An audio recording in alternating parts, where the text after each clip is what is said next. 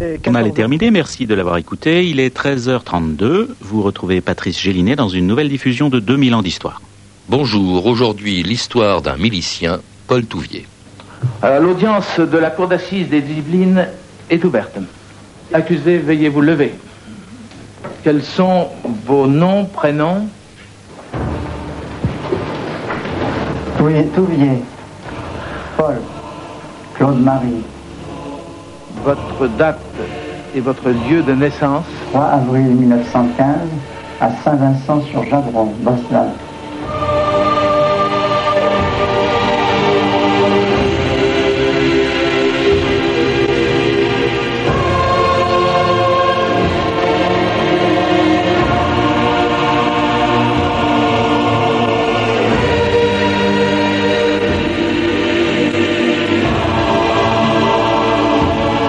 2000 ans d'histoire.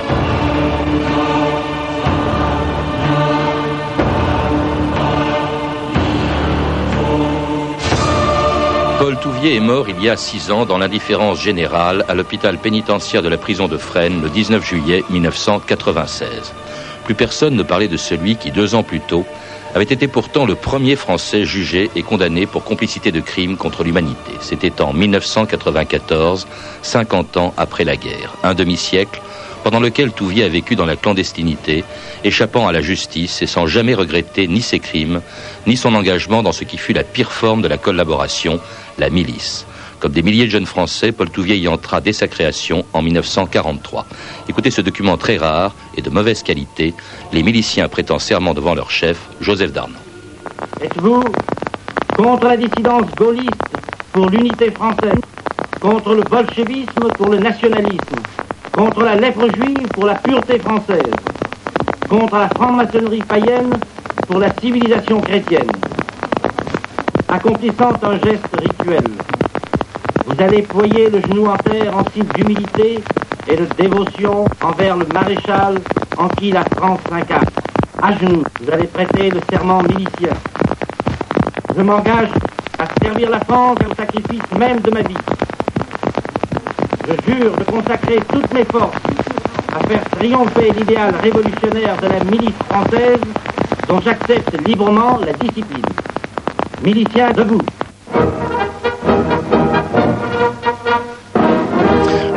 Laurent Galsamer, bonjour. Bonjour. Parmi les miliciens que l'on vient d'entendre prêter serment à leur chef, il y avait sans doute euh, peut-être Paul Touvier, dont vous avez écrit une biographie chez Fayard et dont vous avez suivi le procès en 1994 pour le journal Le Monde, qui est un procès qui a été un procès filmé. Mais avec vous, j'aimerais non pas parler du procès, mais de l'homme euh, Touvier, engagé en 43 dans, dans la milice.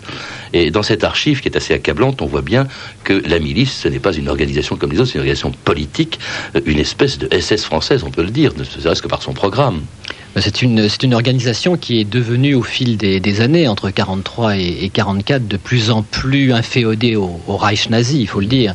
Au début, c'est une, c'est une organisation pétiniste, euh, assez structurée. Et à la fin, elle devient, avec son chef Darnan, euh, complètement complice de Hitler. Et il faut rappeler que Darnan, d'ailleurs, a, a juré fidélité euh, devant Goebbels, devant Hitler. Et, et donc, à titre personnel, il s'était engagé à être encore plus fidèle au Reich qu'à la France. Il faut, rappeler d'ailleurs que c'est le Reich, c'est l'Allemagne qui l'a demandé à Laval en décembre 42. C'est l'Allemagne qui souhaite qu'il y ait une milice en France. Faut peut-être rappeler dans quel contexte et pour quelle raison. Ah bah c'est le contexte de, l'occupation française. C'est- le moment où Pétain et, le régime de Vichy euh, voient euh, venir euh, l'échec, ou en tout cas la déstabilisation en partie de, l'armée hitlérienne en, Russie, en Union soviétique. Et c'est le moment que choisit Pétain, poussé par les Allemands et par Laval, pour créer cette milice qui a pour but essentiel de lutter contre tout ce qu'on appelle euh, à l'époque euh, le- les, les forces, la cinquième colonne, c'est-à-dire euh, aussi bien les, les résistants gaullistes, mais aussi les communistes, les francs-maçons et, et les juifs. Euh, Dans le document que vous venez de passer, on, on parle de la lèpre juive. Et, et il faut voir que le, le chant qui était l'hymne de, de la, de la milice euh, ne, ne valait guère mieux puisqu'on y parle en, en- en permanence de Israël ignoble pourriture euh, et, et c'est une incantation à la France pure. On sait que c'est contenu dans la charte de la milice, la charte en 21 points, euh, qui précise bien justement quelles sont les obligations que doivent remplir les miliciens. D'abord, ne pas être juif, justement. Hein, ça pour être milicien, il est hors de question d'être juif. Alors Touvier entre dans, dans la milice euh, dès la naissance, dès qu'elle est née en 1943, qui est un, engagement pour quelle raison euh, est-il entré? Alors par conviction, bien sûr. Euh, il est, avant de rentrer dans la milice, il, est, il était déjà, euh, euh, j'allais dire, permanent à Chambéry, donc pour la petite ville où il, où il vit à l'époque, il est, il est déjà permanent du, du sol, la, Légion des combattants. Mm. Et lorsque la milice voit le jour au début de 43, il s'inscrit, dit-il, automatiquement. En réalité, il n'y a, a, aucune automaticité. Il s'inscrit donc par conviction, mais aussi par, par arrivisme. Il faut dire d'un mot quand même que Paul Touvier est un homme jeune à l'époque. Et il n'a pas encore 30 ans. Euh, il est ambitieux. Euh, il est euh, professionnellement dans une sorte d'impasse. Il n'a pas fait d'études. Il est, il est ce qu'on appelle expéditionnaire à l'époque à la SNCF. Son, son, salaire est assez modeste. Et en passant brusquement, en devenant chef de section à Chambéry, il, il, double son salaire. Et puis il, euh, il gagne cette possibilité euh, assez lamentable, assez, assez ignoble de pouvoir faire pression sur, euh, sur ses concitoyens. Il ne va pas s'en priver. Et de réquisitionner, par exemple, des biens de, de juifs. Enfin, d'ailleurs, la milice avait une très mauvaise réputation, même auprès de, de Pétain. Il n'aimait pas trop cette milice qui était critiquée, même par certains éléments du régime de Vichy. Bien sûr, bien sûr, les, les, les, écarts, les dérapages, et puis mmh. très, très rapidement les très graves dérives de, de, la, de la milice sont, sont, sont plus ou moins appréciés, y compris au du régime de Vichy. Mais Touvier, si vous voulez, petit milicien à, Chambéry, euh, va, grandir. Euh, il va se mettre à, parler le, milicien mieux que les grands miliciens et, il va faire carrière dans la milice. Cadre de la milice, hein, quand même, euh, chargé du renseignement, d'abord à Chambéry et puis à Lyon. Hein. là, il va prendre une, une importance considérable. Renseignement, ça voulait dire quoi? Je crois faire des fiches sur les juifs et sur les résistants. Voilà, en, 1942, à Chambéry, euh, il n'est que petit milicien et, petit responsable d'un fichier. Euh, c'est peu de choses. Il est responsable d'un petit département. Euh, à partir de 43, lorsqu'il lorsqu'il arrive à Lyon et lorsqu'il prend en main le service de renseignement de, la milice, il devient progressivement le responsable d'une douzaine de départements dans une région hautement sensible, puisqu'il s'agit de, la la région lyonnaise, où s'est concentré, on le sait, beaucoup de résistants et de grands résistants. Et donc là, Barbie aussi. Bien sûr, où se trouve son, on peut dire son homologue Barbie, même si, même si Klaus Barbie dispose euh, au sein de la Gestapo de, services beaucoup plus structurés, encore plus structurés que ceux de la milice. Alors elle se manifeste aussi par des représailles, par des exécutions sommaires. Il y a en janvier 44 le euh, président de la Ligue des droits de l'homme, Victor Bach, qui est assassiné euh, avec sa femme par le, patron de la milice lyonnaise, qui était Joseph Lécussan. Est-ce que Touvier a participé à cet assassinat? Lui l'a toujours nié, mais au cours de l'instruction, euh, les faits n'ont pas été retenus parce qu'ils n'ont pas été considérés comme euh, étant susceptibles de rentrer dans le cadre de la définition du crime contre l'humanité. Mais il y avait beaucoup d'éléments assez accablants contre lui. Mm. C'est vrai qu'on a progressivement, on a identifié Paul Touvier euh, au crime majeur de, de Rilieu-la-Pape, là où il a mm. fait exécuter et reconnu avoir fait exécuter sept juifs en, en, en juin 44. Mais il faut voir que il a commis un certain nombre de crimes euh, sur lesquels d'ailleurs il s'est expliqué, euh, dont on ne parle plus guère, mm. mais il a, il a fait le coup de feu dans des maquis, euh, notamment à Vancia, il a fait le coup de feu contre l'imprimerie clandestine du journal Combat qui était installée à, à Lyon, c'est-à-dire qu'il est rentré avec ses hommes dans l'imprimerie, ils ont tout mis par terre, ils ont arrêté un certain nombre de mm. responsables de l'imprimerie clandestine. Alors vous avez cité euh, Rieux-la-Pape, là c'est vraiment c'est ce, la plus grosse charge qui a été retenue contre lui, Laurent mère ça s'est passé le 29 juin 1940 il s'agit de l'exécution de euh, sept juifs qui ont été fusillés après euh, l'assassinat. C'était une représailles, je crois, euh, après que la résistance ait tué quelques jours plus tôt Philippe Henriot, qui était le ministre de l'information du gouvernement de Vichy.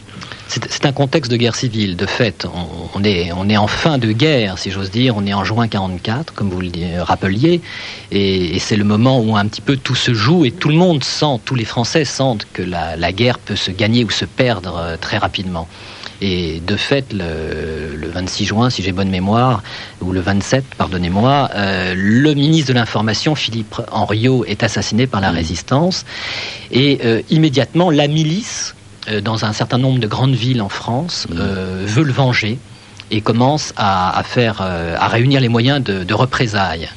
Et finalement, à Lyon, la représaille, c'est les représailles, c'est Paul Touvier qui va les conduire en, donnant l'ordre d'arrêter et de, faire exécuter sept juifs.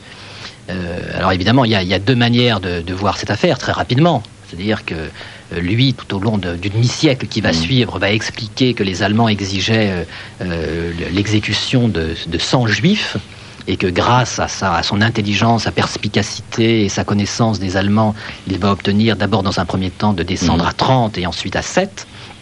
Mais le procès euh, euh, sur ce point a été, j'allais dire, euh, assez lumineux et assez accablant contre lui, mm. puisque le procès a démontré en réalité qu'il a fait bien bel et bien exécuter sept personnes, sept juifs, alors que l'ordre ne lui en avait pas été donné. On écoute justement Touvier, qui a été découvert par un journaliste pendant qu'il était dans la clandestinité au début des années 70. Écoutez ce qu'il disait donc dans cette interview tirée d'un documentaire de Alain Ferrari pour la chaîne Histoire. Paul Touvier, vous regrettez? Je n'ai jamais donné personne aux Allemands.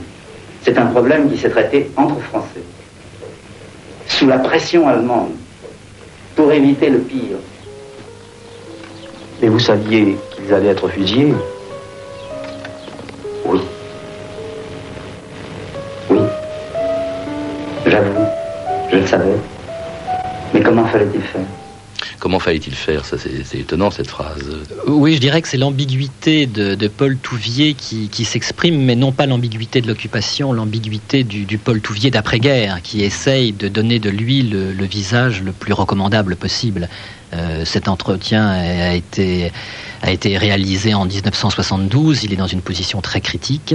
Euh, il essaye depuis 50 ans d'obtenir son rachat, sa rédemption. Il faut rappeler quand même, Laurent Glassamer, que ces euh, juifs qui ont été tués étaient des otages, Ce n'étaient pas des résistants. Hein. donc c'est vraiment un crime qui est antisémite. Hein. je rappelle leur nom pour l'histoire parce que euh, ils en sont morts. Claude Benzimra, qui avait 23 ans, qui était décorateur, Léon Gleiser, Émile Zeizig, Kriskowski, Siegfried Prock, Maurice Schlieselmann, et puis un septième d'ailleurs qui était totalement inconnu. Je crois que sur sa tombe il y a marqué inconnu paraissant 25 ans. Voilà, et le seul souvenir qu'on ait de ce septième sans nom, c'est que dans la cellule, la veille de sa mort, il a, il a entonné l'air de la Tosca.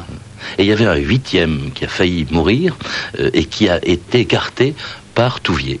Voilà, c'est la, c'est la clé de voûte du procès Touvier en réalité. C'est lui qui fait tenir le, procès sur la définition de complicité de crime contre l'humanité.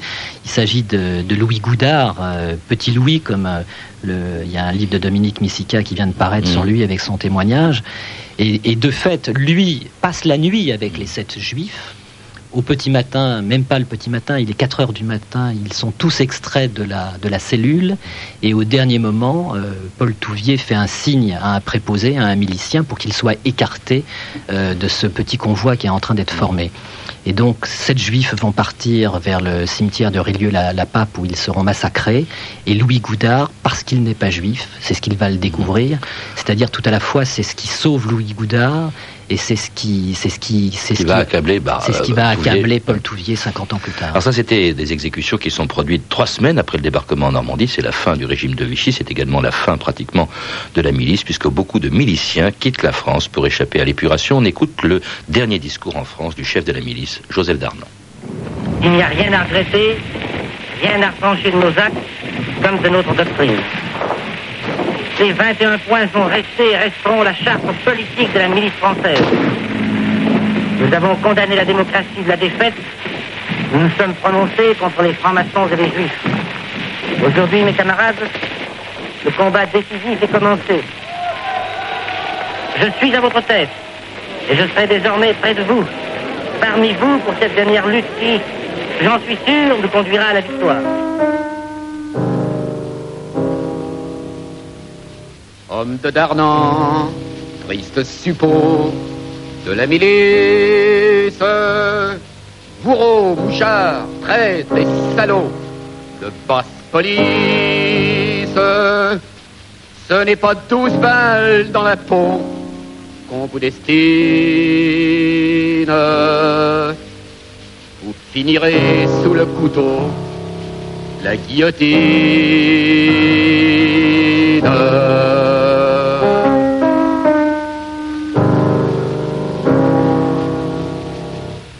France Inter, 2000 ans d'histoire. Aujourd'hui, le milicien Paul Touvier. Et c'était Pierre Dac à la radio de Londres en 1944. Les miliciens n'avaient évidemment pas beaucoup d'indulgence à attendre de la résistance à cette époque, Laurent Crélisamer. Louis Touvier a échappé à l'épuration. Il disparaît le 21 août 44 et c'est le début d'une cavale de, de, 45 ans de clandestinité. Plus de la moitié de sa vie de l'a passé dans la clandestinité on, se demande toujours comment il a pu faire, et, je crois qu'il y a une réponse assez simple, c'est qu'il a appris à être policier pendant la guerre. ce, travail de renseignement l'a, formé à tenir des fiches, à, être en contact avec des enquêteurs, des inspecteurs. Et finalement, c'est devenu un remarquable policier qui a joué une partie d'échec à l'envers. Il a en permanence imaginé ce qu'allaient faire les flics pour l'arrêter. Et, il, a, il, a, il est passé à travers les, les, raies du filet. Il y a quand même pas mal de négligence de la part d'abord de, la police. Il faut rappeler quand même qu'il a été condamné à mort par contumace, par pardon, à deux reprises, en 46 pour trahison, en 47 pour intelligence avec l'ennemi. Et puis on ne le, recherche pas très activement. D'abord il est arrêté en 47 par hasard, et puis euh, il part, il s'enfuit euh, très facilement. C'est quand même extraordinaire, ça. Les, premières années de, la libération étaient très dures pour lui. La preuve, c'est qu'il a été arrêté à un moment. Il faut dire aussi qu'il maniait le colt et, et, quasiment euh, a mené une vie de petit malfrat pour survivre. Euh, mais euh, bien, bien, bien vite, finalement, c'est l'indifférence qui a recouvert son cas. Et donc, dans un mélange de, de complicité ou de connivence, dans un mélange d'indifférence, il, il, a réussi, avec la protection de l'Église, on en parlera peut-être plus mhm. longuement tout à l'heure, euh, de, fuyant de monastère en monastère, bénéficiant aussi de, l'appui de nostalgique du régime de Vichy, finalement, il a pu survivre. il va vivre un moment chez son père. Et ce qui est formidable, bien sûr. On aurait pu le chercher là.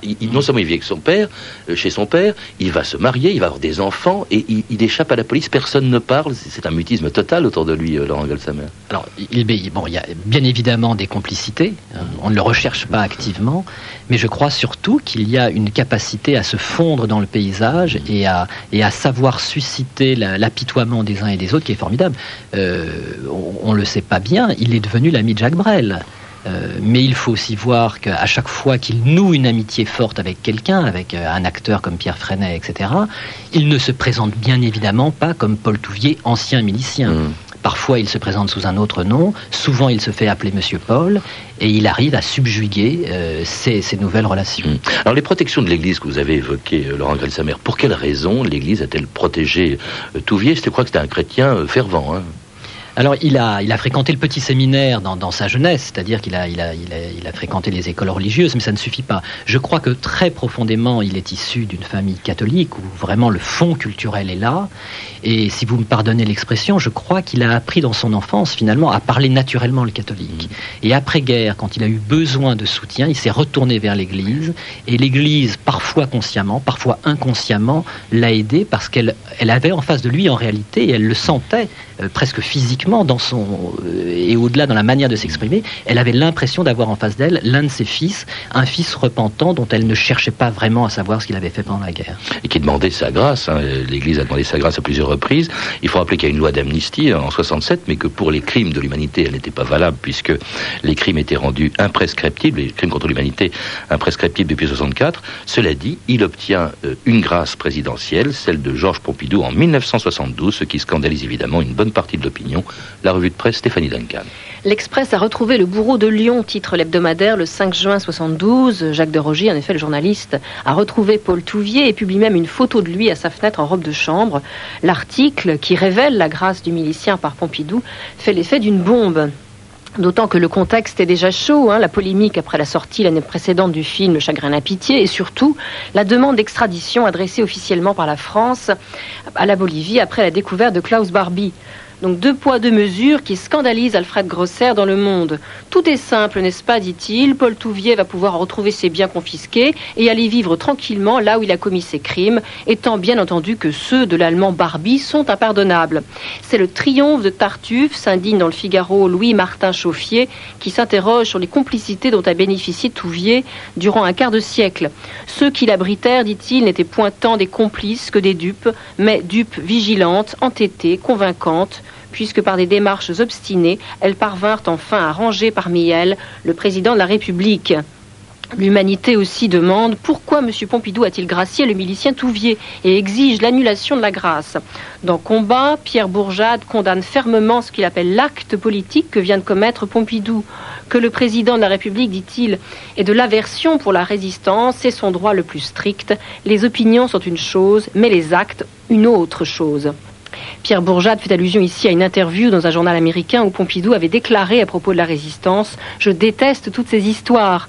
Quelque temps plus tard, Maurice Clavel, l'écrivain, avait parlé dans un court métrage de l'aversion du président pour la résistance. C'est donc sans doute en référence à Clavel que Pierre Bourjade utilise ce mot d'aversion. Le journaliste de combat d'ailleurs sera bientôt inculpé pour offense au chef de l'État. Indignation donc dans la presse, mais aussi chez les anciens résistants bien sûr. Voyez-vous, déclare dans le monde Alban Vistel, compagnon de la Libération, tout cela n'aura abouti qu'à faire passer les résistants pour des rigolos. Et quand on voit cela, quand on le reçoit en pleine figure, comment ne pas en souffrir? Et le président de la Ligue des droits de l'homme, Jean-Pierre Bloch, donc le président de l'époque, refuse le fait accompli et déclare solennellement Je le dis clairement et fermement, nous ne permettrons pas à Touvier de vivre librement à Lyon. Alors c'est ce qui va se passer. Est-ce qu'on peut parler dans le cas de Pompidou d'aversion pour la résistance ou de volonté simplement de passer l'éponge, Laurent mère, d'apaiser un peu Je reprendrai son expression, jeter le voile, recouvrir d'un voile une réalité qui, qui, pour lui était embarrassante et, mm. finalement ravivait des, une, sorte de guerre civile larvée.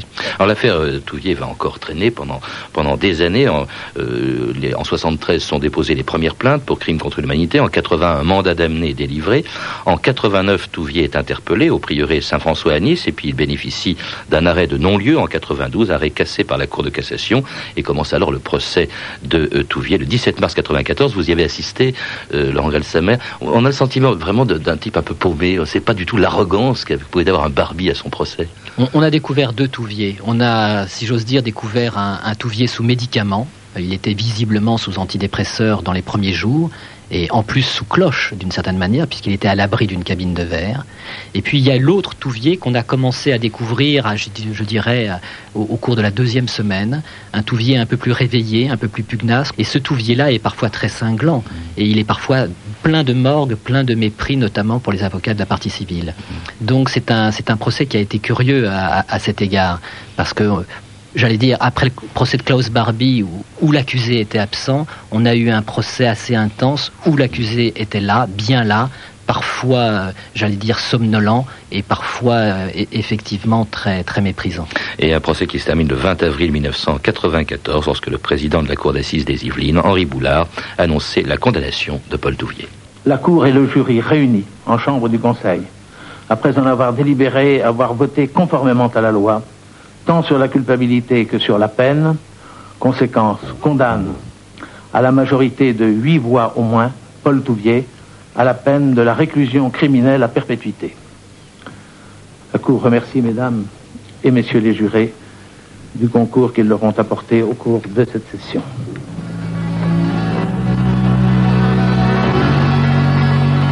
C'est un extrait de l'enregistrement filmé du, procès Touvier. Un silence de mort dans la salle. Euh, Samet, on n'entend pas de réaction. C'est une salle qui est pleine mais qui est toute petite. Il y a d'un côté des journalistes qui par définition ne réagissent pas, ne disent mot. Et puis il y a surtout les descendants, les, les fils, les filles des victimes qui, eux, attendaient ce moment depuis plus de 50 ans et qui sont très émus et c'est un moment très intense. Est-ce qu'on n'a pas, certaines personnes l'ont dit, est-ce qu'on n'a pas condamné un lampiste? Parce qu'il faut rappeler qu'au même moment, au moment où on recherchait Touvier, euh, il y a quelqu'un qui a vécu jusqu'à son assassinat en 93 dans les rues de Paris euh, sans, sans être véritablement inquiété, qui était alors, infiniment plus important, c'était René Bousquet, le responsable de la rafle du Veldiv. Est-ce qu'il n'y a pas eu deux poids, deux mesures dans ces procès? Je dirais que ce sont deux figures de la collaboration qu'on ne peut pas comparer. Et de fait, euh, René Bousquet à rang de ministre il a véritablement, non pas conçu, mais en tout cas conduit la, politique anti-juive de, Vichy, et à ce titre, il est l'un des principaux responsables. Euh, à ses côtés, Paul Touvier fait pas le figure, c'est vrai, mais je ne pense pas qu'il ait eu un rôle subalterne. On le disait euh, il y a un instant, il a dirigé le renseignement politique contre les résistants, contre les communistes, contre les juifs, dans une douzaine de départements de la région la plus importante sur le plan de la résistance. Il a joué tout son rôle. C'était probablement un cadre de ce second plan mais avec un pouvoir de nuisance considérable. Merci Laurent Grelsamer. Pour en savoir plus, je recommande, sur Touvier et sur son procès, je recommande le livre que vous avez publié avec Daniel Schneiderman, une biographie de Paul Touvier, Un certain Monsieur Paul, édité chez Fayard. À lire également Petit Louis, histoire d'un héros de la résistance, de Dominique Messica, édité chez Hachette Littérature, un livre qui relate l'histoire de Louis Goudard, témoin clé dans la condamnation de Paul Touvier.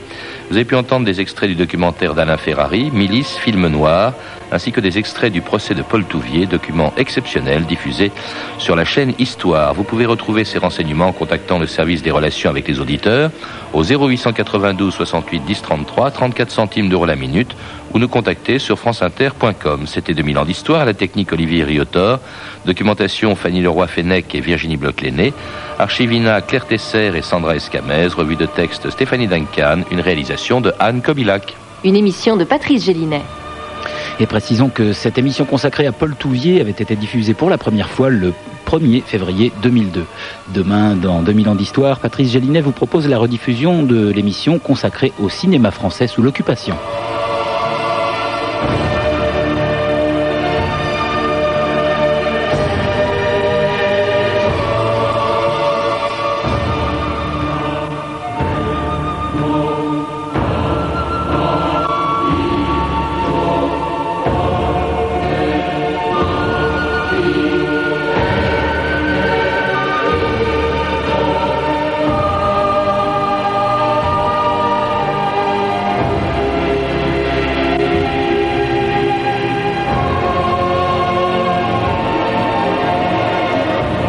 Rappelle que juste après les informations, entre 14h et 16h, vous retrouvez Philippe Bertrand pour C'est comme à la radio avec de nombreux chroniqueurs, dont Stéphane Combe, Alexandra Luchaise, Thomas Chauvineau et Milena Donato.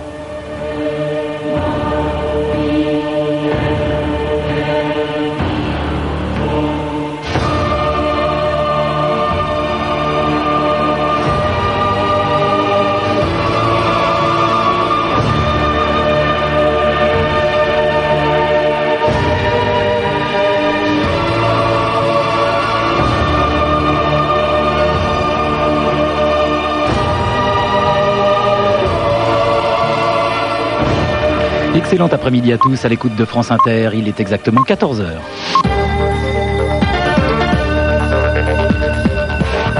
Un point sur l'actualité en compagnie de Clément Méric.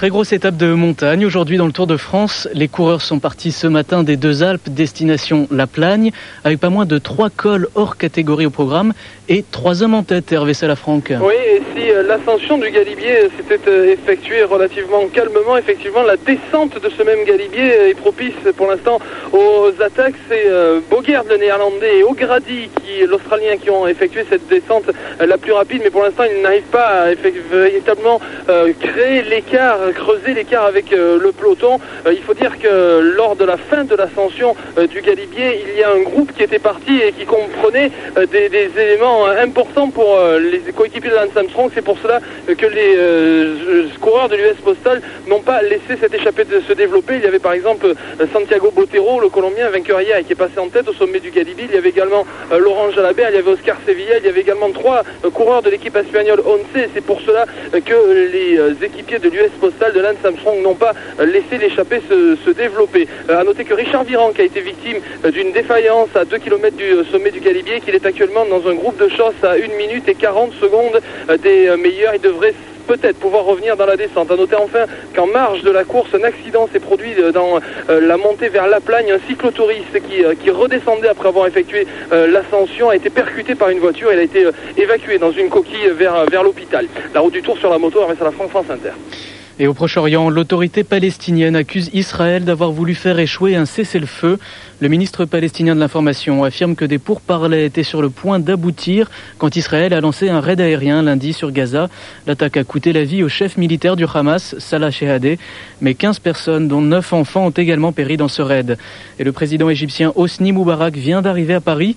Les efforts de paix au Proche-Orient seront à l'ordre du jour de sa rencontre avec Jacques Chirac demain. Démantèlement d'un trafic européen de voitures volées dans le nord de la France. Le tout nouveau groupement d'intervention régionale du Nord, le GIR, a procédé à l'interpellation de 13 personnes